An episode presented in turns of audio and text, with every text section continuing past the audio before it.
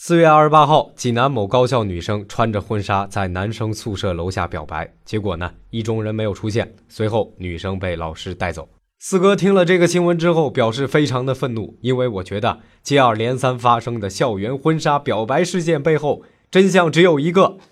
女生穿婚纱，男生出现，并且答应了她。其实呢，这个现场基本上等同于婚礼现场，就是想收现场观众和舍友的份子钱呐。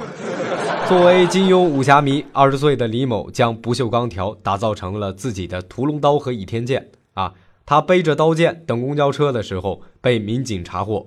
由于其刀具已经开刃，属于管制刀具，将给予他行政拘留十天的处罚。哎呀，这位同学啊，虽说倚天一出谁与争锋，但是天下号令莫敢不从的，从来只有朝廷啊！